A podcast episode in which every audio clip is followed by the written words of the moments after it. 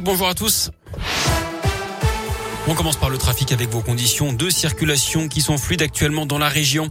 À la une, le délibéré rendu aujourd'hui dans le procès du drame de Neuville-sur-Saône au nord de Lyon. En mars 2018, un père de famille originaire de l'Ain avait été tué dans un accident de manège. Les nacelles de l'installation s'étaient affaissées d'un coup, tuant cet homme d'une quarantaine d'années habitant de Rérieux. L'accident avait fait également plusieurs blessés, dont le beau-fils de la victime qui se trouvait avec lui au moment des faits. Lors du procès, le parquet avait requis trois ans de prison, dont deux avec sursis contre le propriétaire du manège. 8 mois avec sursis et 5 000 euros d'amende pour le contrôleur de l'attraction. Les commerçants font grise mine à l'ouverture des soldes d'hiver. Aujourd'hui, ils redoutent une très faible fréquentation dans les magasins à cause des trois jours de télétravail imposés par le gouvernement et de la cinquième vague de Covid qui fait rage en France. Encore 350 000 nouveaux cas hier, c'est un record. Les soldes qui vont durer quatre semaines jusqu'au 8 février. J-1 avant la grande paralysie dans les écoles. Les trois quarts des enseignants sont en grève. La moitié des écoles sera fermée demain. C'est ce qu'annonce le SNUIPP, euh, principal syndicat enseignant du premier degré pour la grande journée de mobilisation prévue ce jeudi, notamment contre le protocole sanitaire dans les établissements scolaires. Les ADSEM, les AESH et les infirmières scolaires se joignent au mouvement, tout comme la première fédération de parents d'élèves, la FCPE. Il faudra attendre demain pour connaître la mobilisation également dans les collèges et les lycées.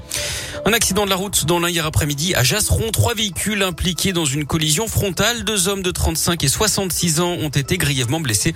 Un homme de 40 ans et lui indemne. Toujours sur la route et toujours dans l'Ain, un camion transportant du gaz s'est couché ce matin à Saint-Martin-du-Frêne entre Amberieu, Bugey et Oyonnax. Il n'y a pas eu de blessés. L'intervention est toujours en cours.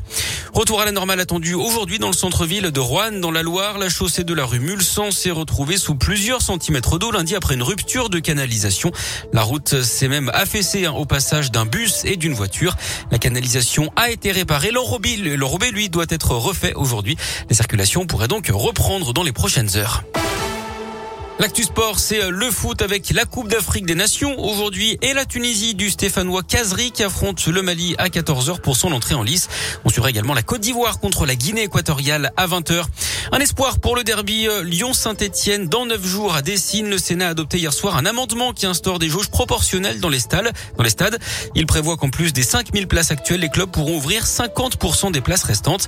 Ce qui veut dire qu'un peu plus de 30 000 personnes pourraient assister à la rencontre. Mais il faut encore attendre le feu vert de l'Assemblée nationale et du gouvernement.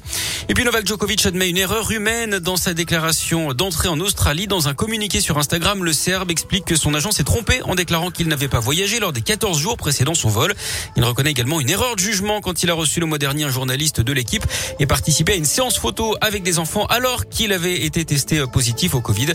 Il risque toujours l'exclusion alors que l'Open d'Australie débute lundi.